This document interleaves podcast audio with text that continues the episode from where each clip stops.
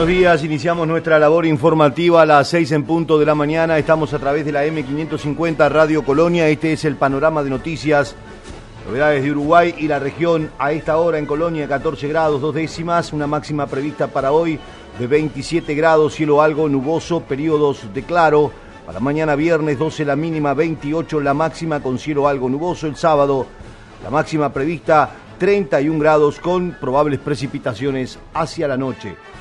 Para Capital Federal, República Argentina, la temperatura actual 17 grados, cielo parcialmente nublado, una máxima prevista para hoy de 25 grados, para mañana viernes 16 la mínima, 25 la máxima, el sábado algo nublado, 17 la mínima, 28 la máxima, situación similar el domingo con chaparrones y tormentas aisladas, según el Servicio Meteorológico Argentino.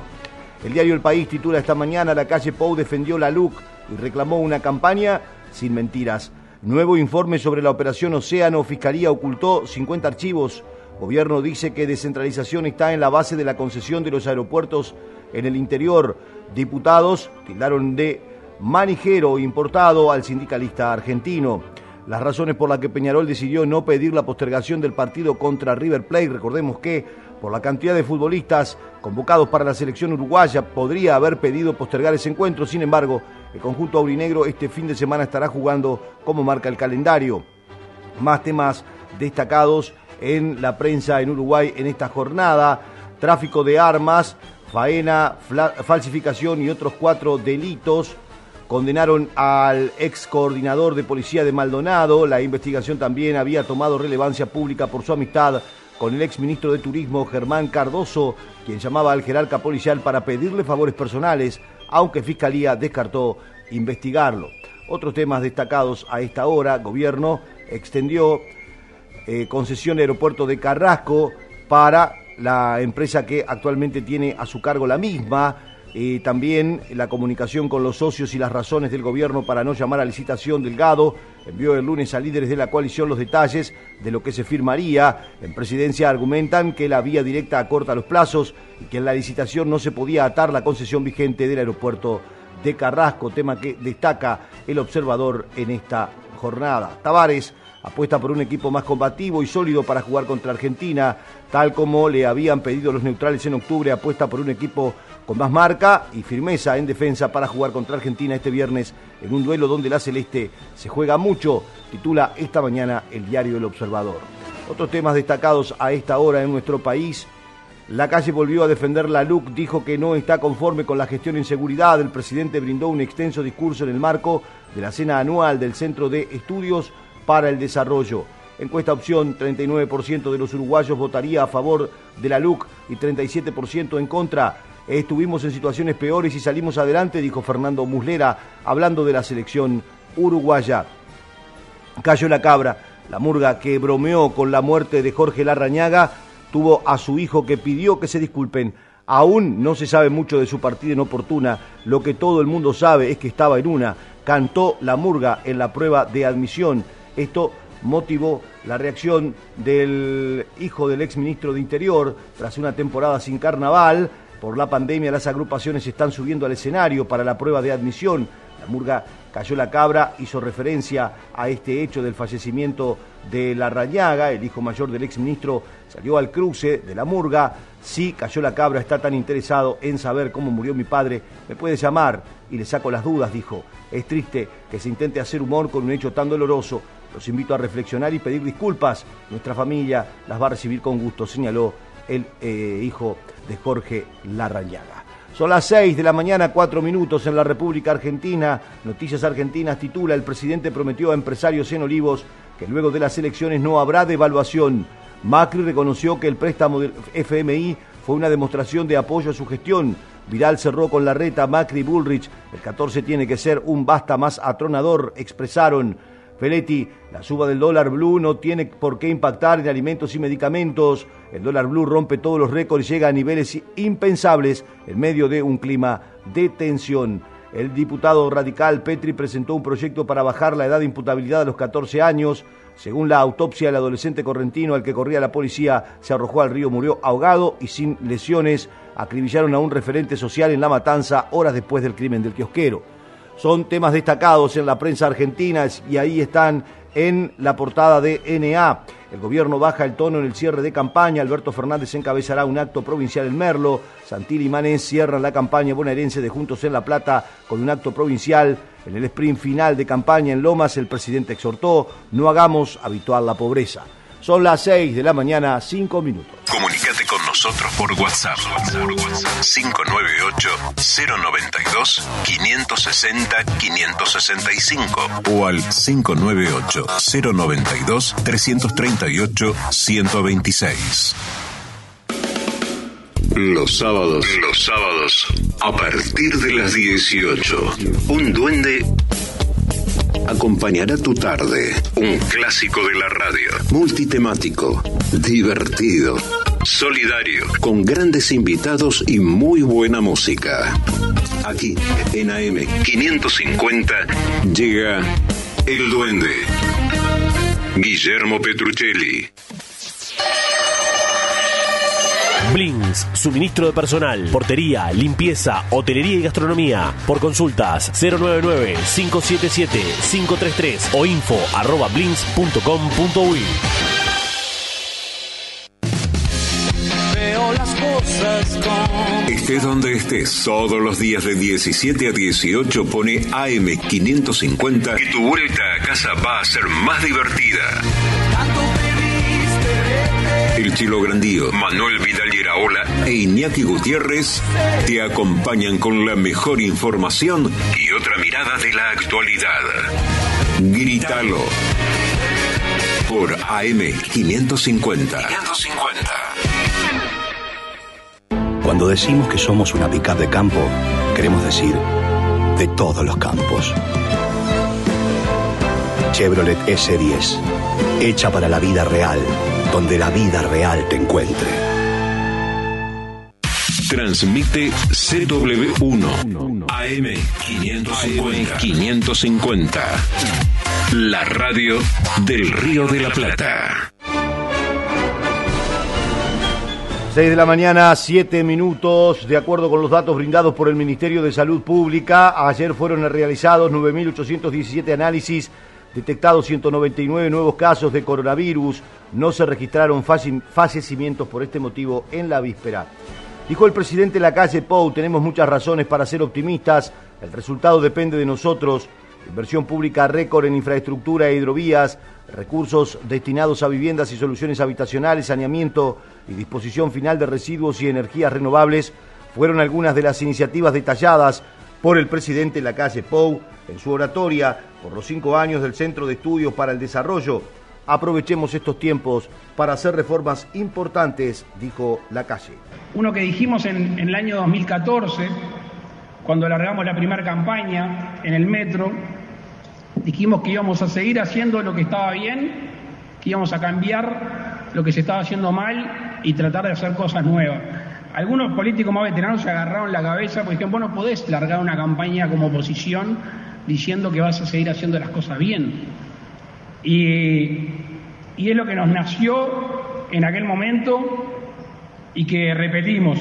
El primero de marzo, discurso que hacía referencia a Agustín, decíamos, en este caso con orgullo, que Uruguay es una, una gran nación que ha sido construida por mucha gente a lo largo de la, de la historia. Y hoy se me vienen a la mente tres cosas.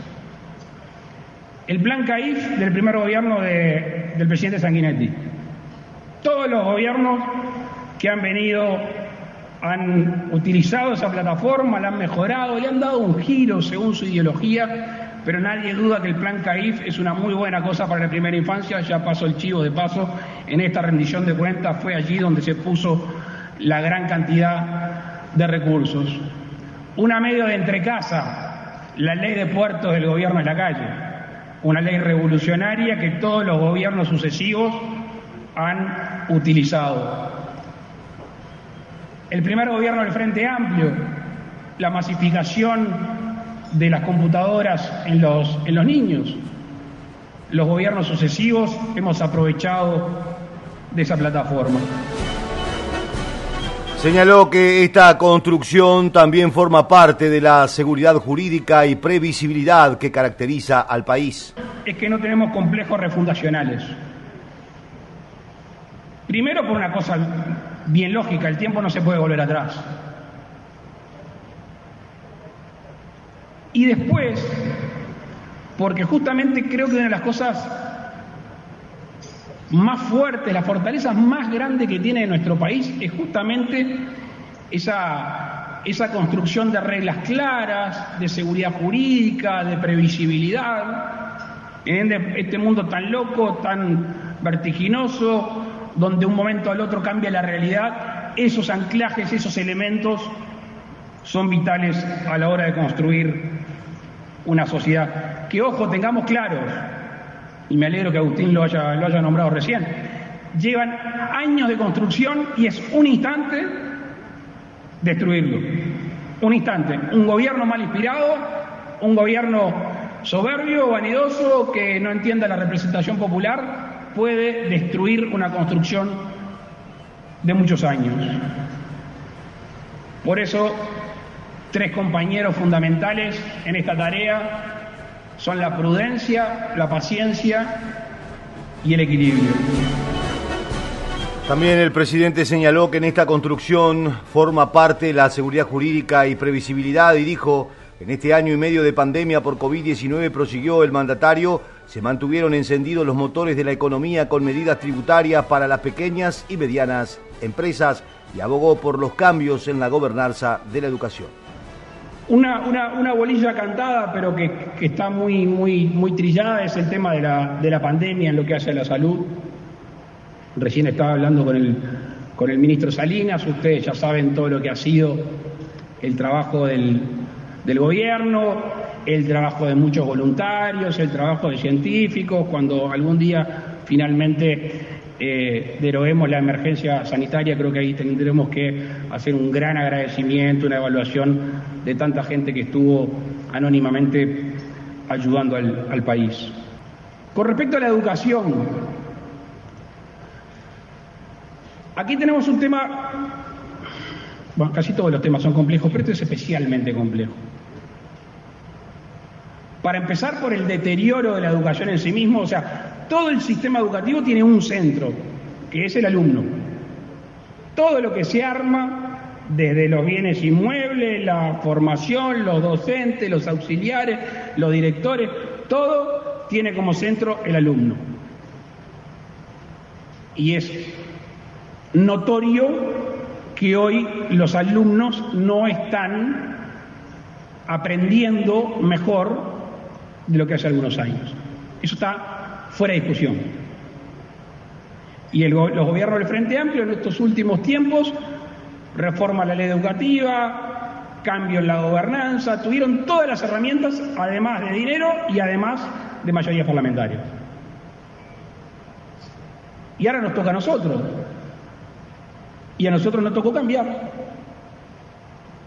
Por supuesto que algunos cambios pueden ser más veloces.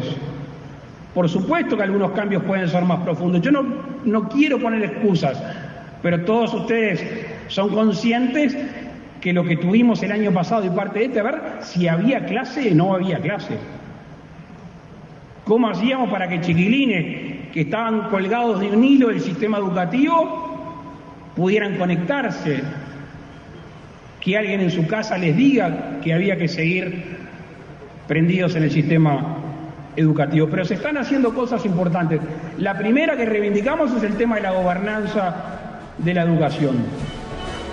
La formación docente y los planes de estudios a fin que el sector educativo sea una herramienta de superación personal para los alumnos, cuestión que consideró como una batalla que no se puede dejar de lado, según el presidente.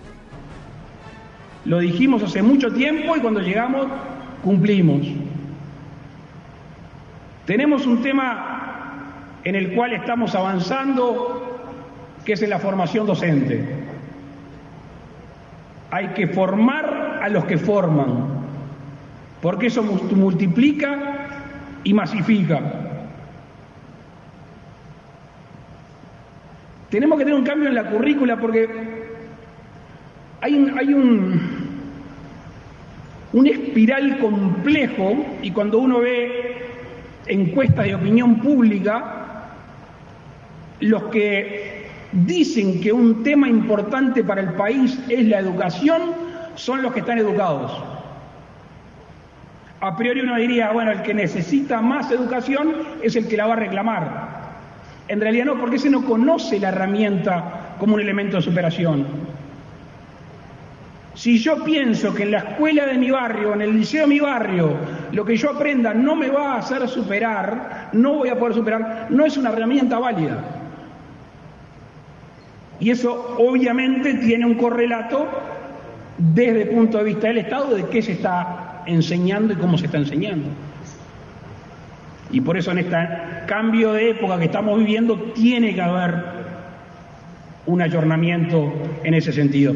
Y obviamente el que termina siendo la persona más importante para un alumno es el docente que está dentro del aula. Por más que la reme las autoridades de la NEP, los de primaria, secundaria, UTU, la dirección del liceo de la escuela, el más importante es el docente y es el que tiene que estar preparado anímica y después técnicamente para enseñar cosas distintas. Acá vamos a tener una discusión. Acá vamos a tener una discusión fuerte porque hay parte del país que no está dispuesto a estos cambios. Y esta batalla la tenemos que dar porque es la batalla del futuro y es la batalla de la libertad de los chiquilines. Esa no la podemos dejar de lado. En la oratoria, el director ejecutivo del Centro de Estudios para el Desarrollo, Agustín Iturralde, abarcó la competitividad a través de la mejora en el capital humano, la producción, la eficiencia del mercado interno, la infraestructura y la inserción internacional. También señaló como desafío la fragmentación social, tema que se debe abordar de forma seria e innovadora. El, el SER nace con un propósito que parte de una visión. La visión es que Uruguay puede ser un país desarrollado. No hay ningún motivo para conformarnos con menos que esto. Y Uruguay puede ser un país desarrollado no en 100 años, sino en algunas décadas si se encamina por la senda correcta. Esto no, creo que no es una expresión de deseo, esto parte de, de una constatación de lo que es el Uruguay y sobre todo de lo que el Uruguay ya ha hecho. Uruguay, a veces desde dentro del Uruguay, nos cuesta ver todo lo bueno, todo lo positivo que pasó en este país de la restauración democrática, desde la vuelta a la democracia. Uruguay hoy tenemos una democracia fuerte y consolidada, una economía mucho más abierta, mucho más estable, mucho más rica, con mucho menos pobreza. Tenemos realmente indicadores de institucionalidad política que nos ponen a la vanguardia en casi todos los índices de, de institucionalidad política, índice de democracia, de separación de poderes, eh, y todo esto fue fruto de, no, no, fue casualidad, fue fruto de políticas de gobiernos concretos que tomaron medidas que en su momento no eran nada obvias ni evidentes eh, y ni unánimes. La unanimidad vino después cuando cambiaron los gobiernos y a diferencia de lo que pasó en otros países, esas políticas se hicieron consenso. Así como en la institucionalidad política tenemos tantas fortalezas, en la, institucionalidad, económica y social Uruguay todavía está a mitad de tabla. Cuando miramos el índice de facilidad para hacer negocios, el índice de competitividad, indicadores sociales no monetarios, vemos que tenemos problemas importantes aún. A riesgo de simplificar mucho, vamos, quiero, a nuestro juicio, juicio del CED, podríamos ordenar los desafíos del Uruguay por delante en dos macro problemas. La, la, la importancia de mejorar la competitividad de nuestra economía y la importancia de reducir significativamente la fragmentación social de nuestro país. Expliqué el primer punto en un auditorio lleno de empresarios es casi un atrevimiento, pero las cosas importantes nunca está de más repetirlas. No vamos a poder crecer significativa y potentemente sin tener una economía mucho más competitiva. Se puede ser competitivo de muchas formas, por lo menos de dos formas distintas. Una forma de ser competitiva es recorrer un camino que Uruguay conoce y que algunos vecinos parece que están volviendo a, reiterar, que es ser competitivo por ser muy barato, por depreciar nuestra moneda, por depreciar nuestros salarios, nuestras jubilaciones, el precio de nuestras tierras. Eh, claramente ese no es el camino que nadie quiere tomar. Es el camino fácil y doloroso que estamos viendo como algún vecino vuelve a repetir.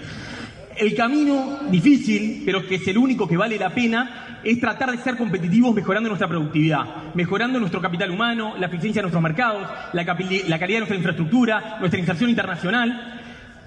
Puede parecer un problema muy, muy economicista, pero creo que casi todos los que estamos acá tenemos muy claro que no hay ninguna oportunidad de que Uruguay pueda satisfacer las oportunidades de bienestar de nuestra población si no mejoramos significativamente, avanzamos significativamente en esta agenda.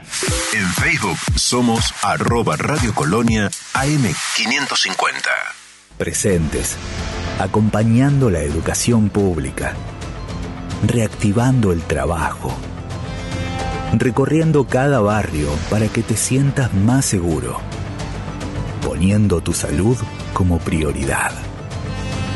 En Pilar estamos presentes, porque estando presentes, el futuro es mejor para todos. Vamos por más futuro. Pilar Municipio. Las dos orillas, de 18 a 19, con Guillermo Marconi por un país sin grietas y más unión. Argentina y Uruguay, separados por un río, pero juntos de corazón. Las dos orillas. De lunes a viernes, de 18 a 19 por AM550.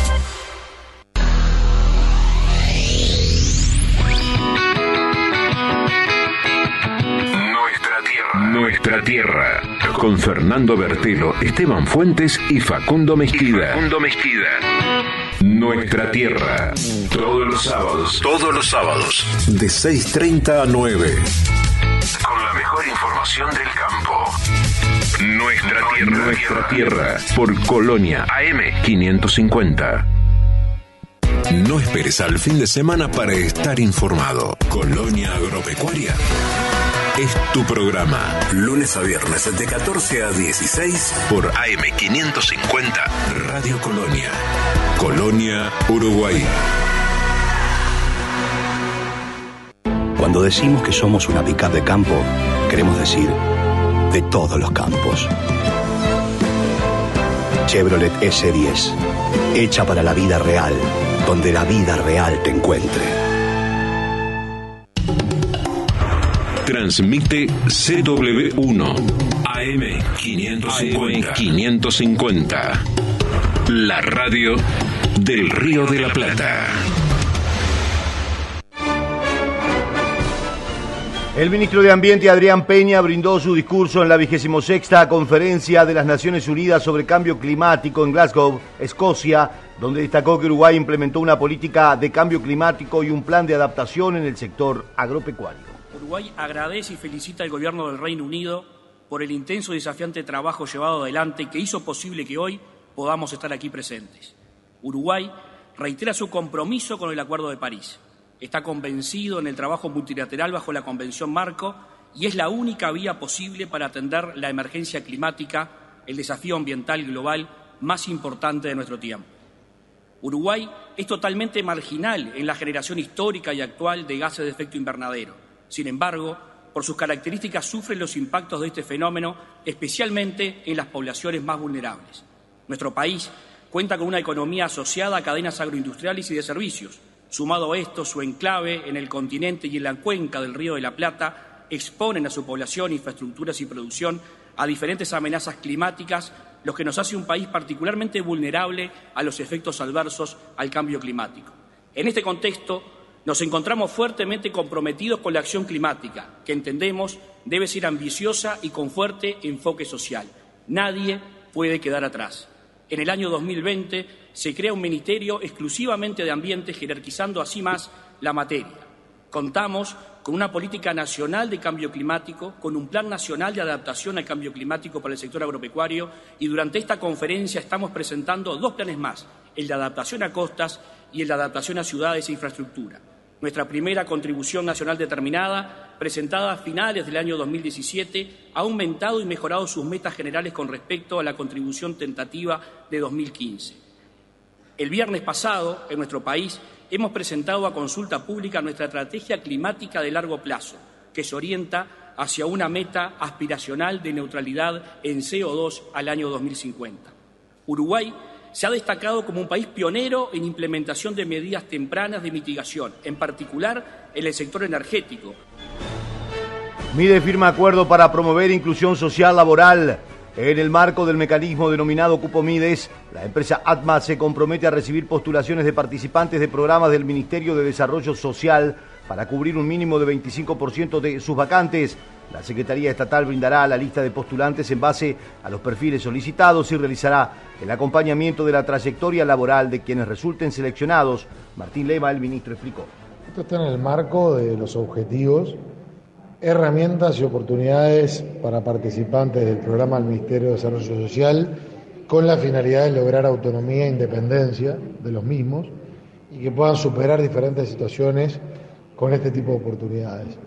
En la jornada de hoy se concretó un nuevo convenio de cupo MIDES, de oportunidades laborales, con la empresa ATMA, en donde eh, al menos un 25% de las vacantes que se vayan generando en el proceso de selección la prioridad la va a tener el Ministerio de Desarrollo Social, es decir, participantes de nuestros programas. Por tanto, entendemos que es un paso más de la generación de esas oportunidades y esas herramientas tan necesarias para que muchas personas que se encuentran en situaciones de convivencia con muchas adversidades puedan salir adelante y tener cada día una mayor autonomía. ¿Cuáles son los programas del MIDES que van a poder participar? Bueno, en realidad en todas las direcciones, acá lo que se hace se cuotifica en el marco de todos los convenios que se vienen desarrollando. Eh, hay oportunidades desde para personas en situación de calle, para bueno, mujeres que están bajo la órbita del Instituto de Mujeres, jóvenes que están bajo la, órbita del Instituto Nacional de la Juventud, eh, bueno, personas con discapacidad, porque también se trata eh, esta materia a través del MIES eh, en lo que refiere a la Secretaría Nacional Integrada de Cuidados, Familia de Uruguay Crece Contigo, bueno, y podemos seguir citando direcciones que como hay participantes vinculados a nuestros programas, ya sea a través del acompañamiento, de la contención o por cualquier otro motivo, este tipo de oportunidades, aparte de seguir el acompañamiento, permite esa autonomía que genera tanta, tanta satisfacción ya lo hemos visto, en donde hemos ya concretado una cantidad de incorporaciones en este cupo Mides, que la verdad que es impagable ver la satisfacción de muchas personas que, se encontraban en situación de vulnerabilidad y que aparte del acompañamiento tienen esa oportunidad real, eh, claramente son experiencias que hasta el momento las calificamos como sumamente positivas. Y las empresas admiten también personas de elevada edad, de más de 45 años, por ejemplo. No hay restricciones. Lo que nos pasa es que cuando se da el llamado, nosotros nos ajustamos a las características de lo que se solicita en cada una de estas empresas. En algunos casos se trata de porcentaje eh, en las vacantes, en otros casos es como la Cámara de la Construcción, se hace con la Cámara y después las empresas miembros de la Cámara de la Construcción se van adhiriendo y en la medida que hay mayores adiciones aparecen mayor cantidad de oportunidades y en eso según el llamado, según las características del llamado. Este, por tanto, en el convenio no se refleja ningún tipo de limitación etaria ni de ningún punto de vista. En la vía de la instrumentación, la empresa requiere para determinado lugar características, así las pasa al Ministerio de Desarrollo Social para ese proceso de selección que se hace a través del enlace laboral en conjunto con los programas y a partir de ahí se presentan diferentes candidatos que aplican a las solicitudes que la empresa requiere. La uruguaya Cristina Peri Rossi, Premio Cervantes 2021, fue galardonada con este premio, el máximo reconocimiento de las letras en español, dotado con 125 mil euros, según el fallo del jurado que se hizo público este miércoles por el ministro español de Cultura y Deportes, Miquel Iseta. Tras conocer la noticia que había sido premiada, indicó. Lo recibió con inmensa alegría, con una gran satisfacción. Eh, la verdad que no me lo esperaba, eh, pero me, me hace sentir feliz porque junta, junta mis dos mundos, junta América Latina con España. Eh, yo lo recibo como uruguaya, pero como española, porque yo tengo la doble nacionalidad. Y entonces por fin consigo en la vida algo que he buscado siempre y es que no haya que no haya división entre América Latina y España, que haya amor y, y comprensión. Cristina, ¿de quién se ha acordado cuando le han llamado? Bueno, en primer lugar me acordé de Julio Cortázar, que nunca tuvo premios, que fue mi gran, gran amigo. que nunca tuvo ningún premio y, y que pienso que lo habría disfrutado muchísimo, que él le habría alegrado que me lo dieran a mí. Fue el primero que pensé. Y después pensé en los uruguayos, que, que deben estar contentos, y también en, en este, de cierta manera en los catalanes eh, que, que creen que, que Cataluña pertenece a España que forma parte de España y que yo que llevo tantos años viviendo aquí y que tantas veces he sentido el conflicto, creo que soy una de las pocas que ha intentado eh, hacer eh, la paz entre, entre España y Cataluña. ¿Cuál es el motor que le hace escribir cada día? No escribo cada día, lamentablemente, pero es como si lo hiciera, porque con la cabeza es, es superar la realidad. A ver, eh, tengo un poema escrito hace un tiempo que, bueno, esta semana me hacen, me hacen un homenaje aquí, pero no por el premio, eh, en la en la Casa América y en la, Universidad Autónoma. Y yo iba a leerles un poema donde digo que la poesía y cualquier artes tiene la virtud de hacer que el dolor sea menos doloroso porque es ver el dolor en un cuadro o en un poema pero entre una niña violada por un sádico y un cuadro de una niña violada por un sádico, se sufre menos con el cuadro.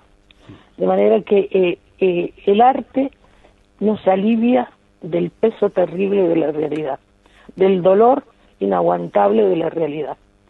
Siempre un, un poema sobre las mujeres violadas en México va a ser menos doloroso que la realidad de las mujeres violadas en México.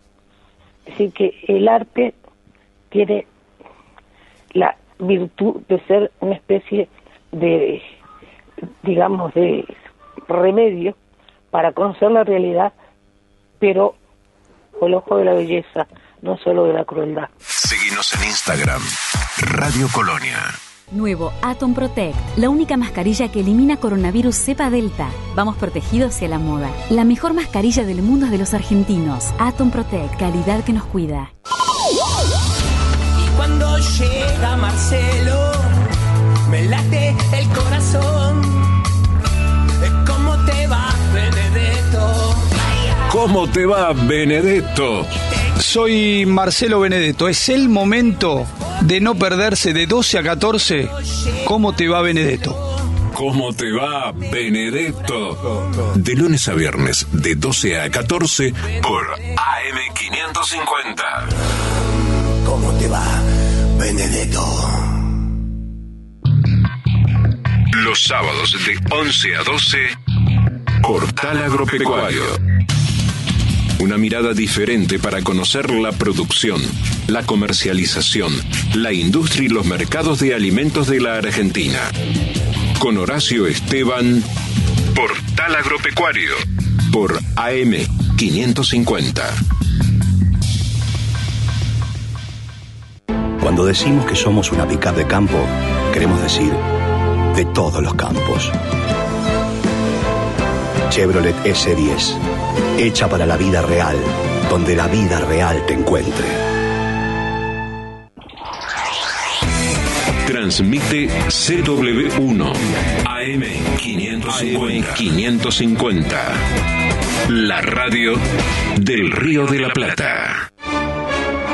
6 de la mañana, 34 minutos. Presenta proyecto para cancelar veda alcohólica por las elecciones del Banco de Previsión Social. El senador colorado Germán Cuitiño presentó un proyecto de ley para exceptuar, por única vez, la veda alcohólica que regirá 24 horas antes de que finalicen las elecciones del BPS. Los comicios se realizarán el domingo 28 de noviembre. El día antes se disputará la final de la Copa Libertadores entre Flamengo y Palmeiras en el Estadio Centenario. Para ese fin de semana se espera la llegada de miles de brasileños que vendrán a presenciar el encuentro deportivo. El presidente de Cambadu, Daniel Fernández, dijo que la Colmebol pidió al sector gastronómico abundancia de cerveza en los comercios para atender la demanda de los turistas. Coutinho indicó que el proyecto de ley fue presentado teniendo en cuenta la magnitud del acontecimiento que va a recibir Uruguay con la final de la Libertadores y el arribo de miles de turistas. La propuesta es que por única vez eh, no se tenga veda eh, en lo que está previsto con respecto a las elecciones del BPS. Es un artículo único, teniendo en cuenta todo el contexto de lo que va a vivir el Uruguay, que vamos a tener una final de América, que va a estar mirando América, el mundo, que van a llegar miles de visitantes, que los está esperando con mucha expectativa toda, absolutamente todas las autoridades, que va a ser un acontecimiento eh, importante para lo que se venga después. Por lo tanto, entendemos que las elecciones del BPS son muy importantes, pero también el espíritu de la veda es un espíritu más para las elecciones nacionales, es buscar paz, tranquilidad, eh, que estemos en una elección nacional en otras circunstancias con respecto a esta. Esta es muy importante, votan más de un millón y medio de, personas, eh, tiene toda la connotación realmente de, una elección que los uruguayos participan y, es importante para el país, pero puede sustituir por única vez el contexto de la veda, que van a venir brasileños, que van a estar de turistas, que van a querer descansar, que van a querer ir al estadio y no se va a poder eh, generar venta de alcohol, lo que genera también un perjuicio económico, en lo gastronómico, eh, en todos los aspectos. Lo planteamos ayer después de mirar un poco las reacciones en, sí, mirando un poco todas las noticias y viendo lo que estaba generando, eh, se nos ocurrió rápidamente eh, consultar, hablé, hablé con el ministro de Turismo, estuvimos intercambiando con Tabaré Viena, le pareció muy buena la idea de la iniciativa, después estuve hablando con diferentes compañeros de la coalición para que poder buscar el mecanismo más rápido para que esto suceda, ¿están de acuerdo? Y bueno, en la reunión de coordinación de la próxima semana vamos a estar conversando con el Frente Amplio para ponerlo en grave y urgente la sesión del martes que viene y se pueda finalmente votar en unanimidad y por única vez un artículo único, un acontecimiento que estamos esperando y orgullosos todos de tener eh, y que justo se, se, choca con, lo, con una elección que, tiene marcado veda, entonces definitivamente poder buscar que, esa vez no suceda y que la gente viva la fiesta que viene a vivir y que va a ser de kilómetros que se va a quedar muchísimos días en el Uruguay. La decisión del gobierno de otorgarle en forma directa la concesión de seis aeropuertos a la empresa Puerta del Sur, Sociedad Anónima, no genera unanimidad en el Partido Nacional. El Poder Ejecutivo le otorgó la concesión de seis aeropuertos del interior del país en forma directa a la empresa Puerta del Sur, Sociedad Anónima, concesionario de los aeropuertos de Carrasco y Laguna del Sauce. Se trata de las terminales de Rivera, Salto Carmelo, Durazno, Melo y Paysandú. Además, se le amplió por 20 años a Puerta del Sur la concesión del aeropuerto de Carrasco que vencía en el 2033. El senador Gustavo Penades defendió la decisión y recordó que como contrapartida la empresa deberá realizar inversiones para mejorar esos aeropuertos del interior. Rotundamente porque la misma está sustentada en una ley que se votó con iniciativa en el gobierno anterior. Que se votó y dicha ley lo que establecía era una extensión en la concesión del Aeropuerto Internacional de Carrasco con el objetivo, o como contrapartida, la empresa concesionaria se encargaba de este, construir, mejorar y poner en funcionamiento seis aeropuertos internacionales del interior del país, cosa que nos parecía muy importante por varios motivos. Quizás el más trascendente de ellos tiene vinculación con el turismo. ¿Por qué? porque eh, quien se encargará de la concesión de estos aeropuertos lo que necesita es que los aeropuertos funcionen. Y entonces si necesita que los aeropuertos funcionen, o sea que lleguen y salgan aviones, lo que van a promover justamente es que hayan vuelos a zonas del país en donde antes no existían. Y quizás algunos aeropuertos internacionales, por ejemplo el caso de Rivera o el caso de Paysandú o el caso de eventualmente de Carmelo, este, fomentar la llegada de aerolíneas que este, hoy no están llegando a nuestro país. Así que en líneas generales creo que es este, trascendente la decisión y que está enmarcada dentro de una ley que fue votada por unanimidad y que estaba además y que era iniciativa del gobierno anterior. En diciembre pasado se votó esa ley. Exactamente, y era iniciativa del gobierno del presidente Tabaré Vázquez, nosotros la votamos afirmativamente. No es la primera vez que además se extiende la concesión de los concesionarios actuales del aeropuerto de Carrasco, juntamente como contrapartida de obras que están realizando. Y creo que todo lo que fomente eh, la aeronavegación en nuestro país y que fomente la llegada de aerolíneas y por ende el turismo debe de ser bienvenido. Ahora, ¿por qué no se llama licitación?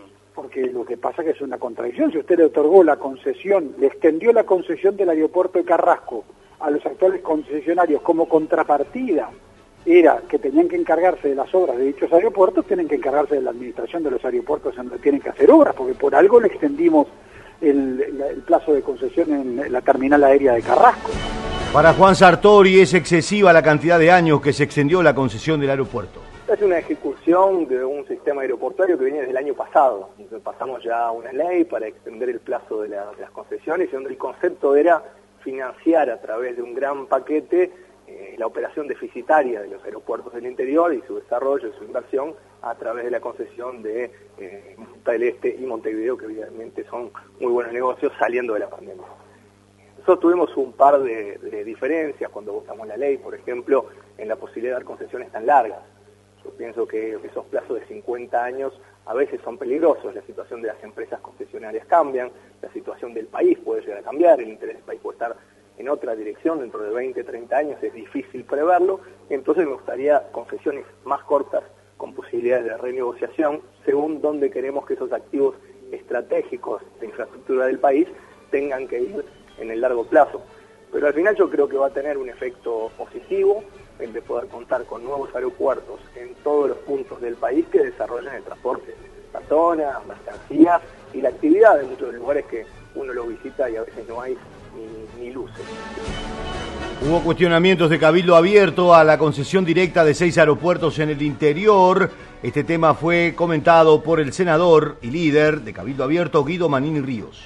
Cabildo Abierto se opuso, estimando que era este, un plazo excesivo y que cuando se hiciera ese- esa licitación iba a estar en cierta forma condicionada porque los dos principales aeropuertos ya están concedidos hasta el año 33, que nadie se iba a presentar a una licitación por los aeropuertos del interior, siendo que no iban a poder entrar hasta el año 33 en los dos aeropuertos que son los que generan más ganancias. Es decir, que esa licitación, decíamos nosotros en la discusión parlamentaria, ya iba a estar con nombre y apellido a favor de quienes operan los aeropuertos de Carrasco y Laguna del Sauce. Efectivamente se concretó de la forma que nosotros la anunciábamos. Ni siquiera se hizo la licitación, que vuelvo a repetir, una licitación que iba a ser por la galería, porque eh, nadie iba a presentarse a operar seis eh, aeropuertos del interior si no tenía posibilidades de acceder a los dos principales aeropuertos del país.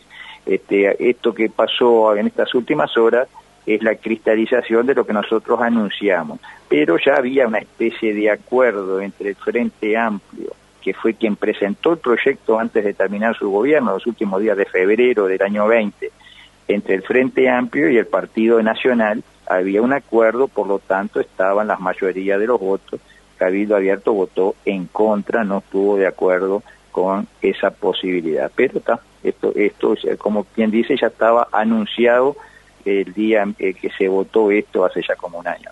Y nosotros pensamos que al menos se debió haber hecho una licitación y que eh, darle posibilidades en, esa licitación eh, a las a otras empresas de, de- de- digamos de participar en los aeropuertos que realmente dan ganancias. Pero indudablemente había una concesión hasta el año 33.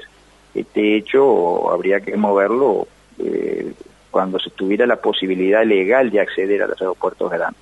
Este, en realidad, eh, de- de la concesión de los aeropuertos del interior este, se entiende eh, con el premio, digamos, de esta extensión de 20 años más que se, que se da para explotar los aeropuertos que dan reales ganancias, que son Carrasco y Laguna del Sauce.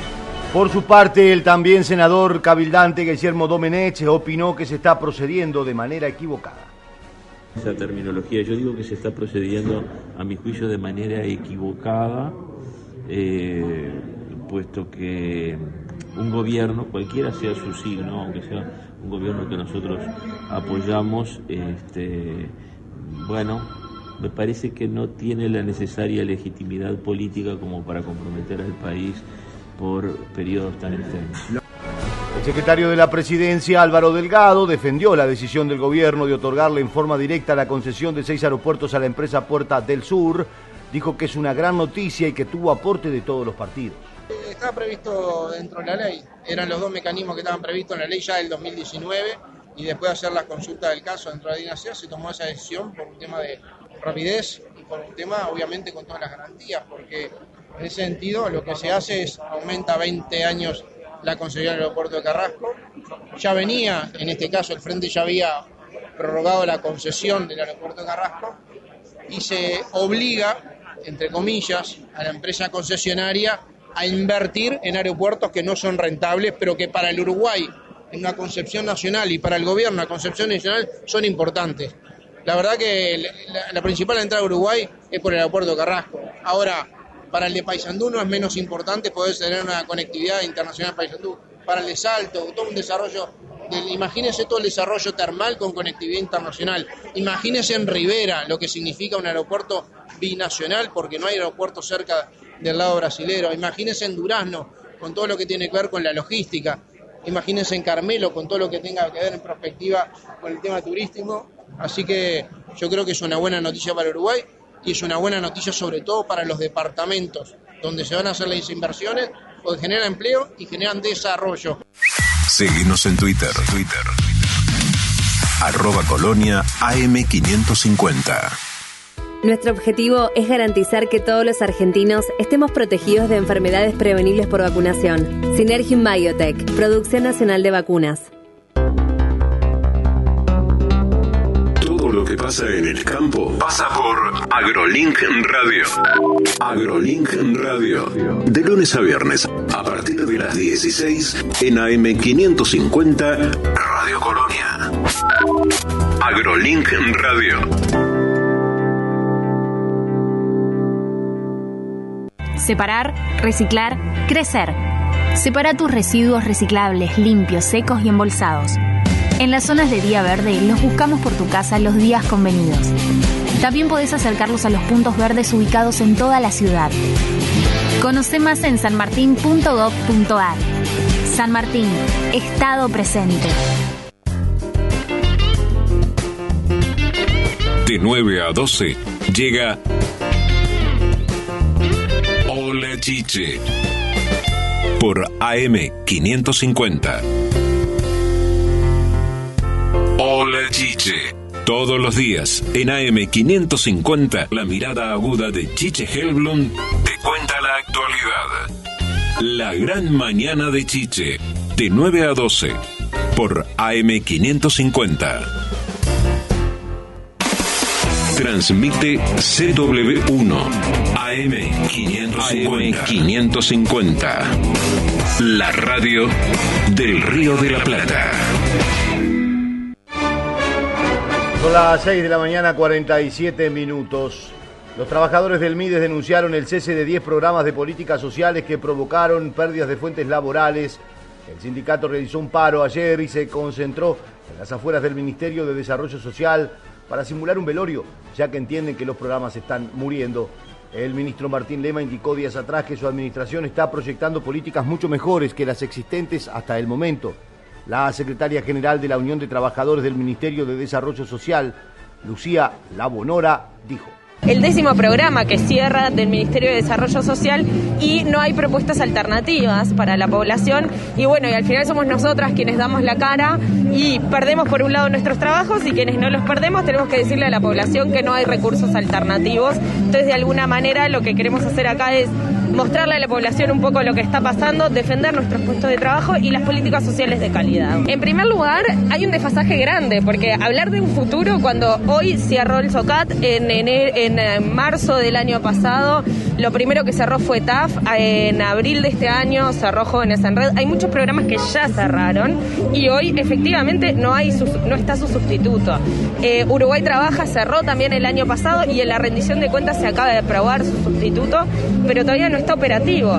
Entonces, ese desfasaje ya es preocupante porque la cantidad de personas por debajo de la línea de pobreza ya ha aumentado de manera eh, muy dramática debido a la pandemia, pero también nosotras ponemos sobre la mesa que el Ministerio de Desarrollo Social ya tenía políticas muy precarias desde muchísimo antes.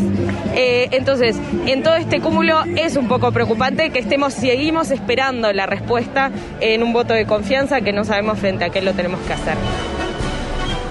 Continúan los paros regionales en UTU debido a las diferencias por cantidad de grupos. Siguen los paros debido a las diferencias que el gremio tiene con las autoridades por la cantidad de grupos para el próximo año lectivo en UTU.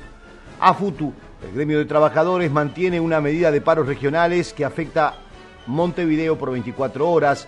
El secretario general del gremio, Nelson Jaurena, dijo. Exactamente. Este, nosotros en este momento estamos viviendo lo que caracterizamos como un serio ataque a la educación técnica, dado que existen recortes que en algunas escuelas llega al 50% de los cursos disponibles y de los de los grupos disponibles, mejor dicho, y eso afecta directamente a la calidad de la enseñanza técnica porque eh, hay menos menos posibilidades de repartir estudiantes en distintos grupos, eso lleva a la sobrepoblación. Y por el otro lado también hay una, una afectación directa a los trabajadores que vamos a ver mermadas nuestras horas de trabajo y muchos más cientos de, docentes van a quedar en, en, la calle sin horas. Bueno, hablar de números todavía eh, es difícil porque no terminó la instancia planillada, pero sí podemos afirmar que al día de hoy las escuelas que se han planchado, escuelas grandes, institutos grandes, han visto afectado más del 50% de su capacidad. Sí andamos en un número de miles de horas. Distintos grupos feministas se concentraron frente a la torre ejecutiva para reclamar que se cumpla la ley del aborto. La antropóloga Patricia Totórica, vocera de la movilización, dijo que aunque la ley continúe vigente, si los procesos no se realizan como se debe, se está restringiendo el acceso a este derecho. En los procesos que hacen que la ley se cumpla, ha habido dificultades, ¿sí? Estas dificultades no son propias de este periodo de gobierno, quiero aclararlo ha habido dificultades en la implementación desde el principio. Lo que sucede ahora es que estas dificultades, según las denuncias que nosotras tenemos, sobre todo MISU, que es la organización que se encarga básicamente, que trabaja básicamente en salud sexual y reproductiva desde el feminismo, han aumentado. Y que se está, estamos viviendo un marco habilitador para el no cumplimiento de la ley. ¿Por qué digo esto?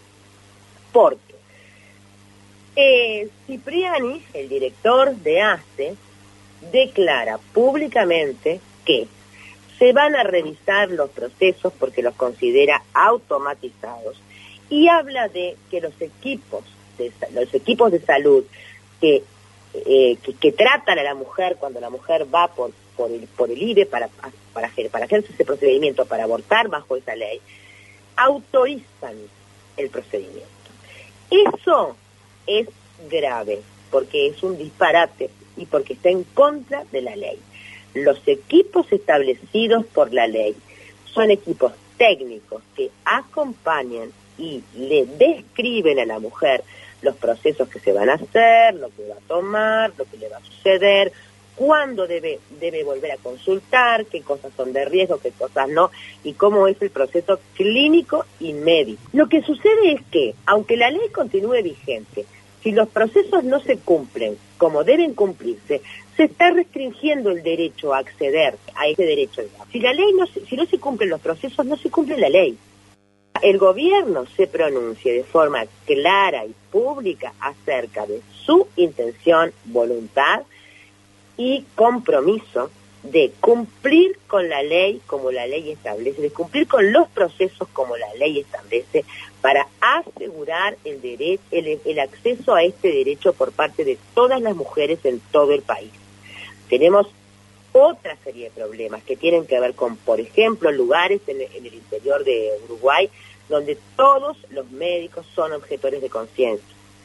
Por lo tanto, las mujeres tienen que viajar de un, de un departamento al otro o de un pueblo al otro. Y ese traslado no es incluso ni siquiera pagado por A. Tenemos estos problemas que te decía, eh, equipos técnicos que no cumplen con el rol que está establecido en la ley, ¿sí? sino que opinan, objetan para un lugar o para el otro. El rol de los equipos técnicos no es ni opinar, ni juzgar, ni guiar, a la mujer en cuanto a qué hacer con su cuerpo, sino solamente actuar de forma técnica como la ley lo prevé. Entonces, nosotras lo que pedimos, lo que básicamente exigimos como cualquier ciudadano y ciudadana, es que la ley se cumpla. Y la ley se cumple cuando los procedimientos establecidos por ella se cumplen como deben ser cumplidos. También en la nota nosotras nosotras eh, remarcamos esta cuestión que tiene que ver con la designación de Fischer, pedimos que ese nombramiento no se haga efectivo. Y también estamos pidiendo la renuncia de Cipriani, porque pensamos que sus declaraciones realmente son graves y que si no conoce la ley, debería conocerla. Y si la conoce y sin embargo la pasa por alto por su ideología, tampoco corresponde que dirija los servicios de salud. La policía de Colonia espera a unos mil brasileños con motivo de las finales de Colmebol, tanto de Sudamericana como de la Copa Libertadores. Sobre este tema habló el jefe de policía, Johnny Diego. No digo preocupados, ¿verdad? Sino, porque me parece que no, no es el término, sino que eh, se está prestando atención, ¿verdad?, a, la movida que la llegada de los brasileños con el tema de la Sudamericana y la Copa América puedan llegar a traer, inclusive hasta, hasta nuestro departamento, ¿no?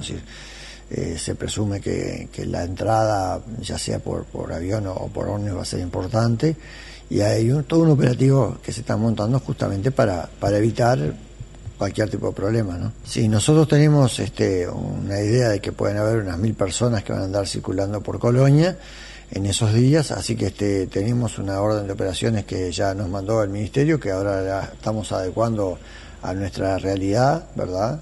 Este, justo allí se, medio se nos junta con las elecciones también este, del BPS por la última fecha, ¿no?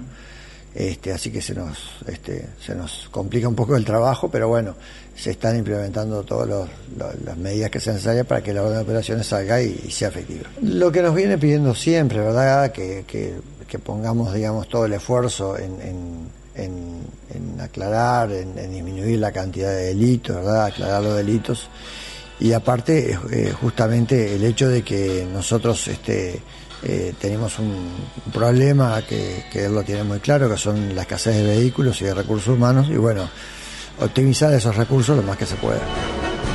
Pasamos ahora a otro tema. El senador del Partido Nacional, Jorge Gandini, denunció que hay 163 lugares con servicio de OCE que tienen servicios de agua subterránea donde el límite de arsénico supera los 10 microgramos por litro, algunos en el límite mismo de 20 microgramos por litro, y algunas perforaciones cuyos resultados de análisis han dado esporádicamente por encima de esta cantidad, de 20 microgramos, entre ellos Nueva Albesia, Tararira, Rosario, Ombúes de la Valle, Cardona y Florencio Sánchez. La norma interna para Uruguay, la norma interna de calidad de agua de OCE, que está ahora ligada a la norma UNIT, fue revisada en el año 2011 y a partir de esa revisión que cumple ya una década, se establecieron nuevos límites o valores máximos permisibles más exigentes para el arsénico. El límite máximo provisional fue fijado en 20 microgramos por litro y le concedieron a OCE desde el año 2011 un plazo hasta noviembre de 2021 para cumplir con la norma que fijara en 10 microgramos por litro como valor o límite máximo permitible. En Uruguay existen hoy 163 lugares con servicio de OCE que se encuentran con fuentes de agua subterránea con concentraciones de arsénico por encima de 10 microgramos por litro, algunos en el límite mismo de 20 microgramos por litro y algunas perforaciones cuyos resultados de análisis han dado esporádicamente por encima de los 20 microgramos. Algunas de esas localidades requieren soluciones de porte mayor, como los ejes San Javier, Tres Boca, Bellajo, Yum, Libertad, Quillú, Villarrodríguez, Daimán o Quebracho, o Santa Catalina, José Enrique Rodó, Cardona, Florencio Sánchez, o sistemas de mediano porte como Nuevo Berlín, Tarariras o Nueva Albesia, Ombúes de la Valle o Rosario, o Sarandí Grande o 25 de mayo. Con fecha primero de noviembre, la semana pasada, Salud Pública autorizó un plazo de dos años a OCE para hacer estas obras, que el mismo organismo en sus estudios iniciales establecen unos 30 millones de dólares. Señora Presidenta, nosotros entendemos que este es un tema más urgente que muchos otros que hay urgentes. Estamos llegando a las 7 de la mañana, les vamos a dejar paso a nuestros compañeros, le levántate y anda ya está pronto para comenzar a transitar esta jornada a través de la M550 el encuentro con las noticias, seguimos informando a través de flashes informativos.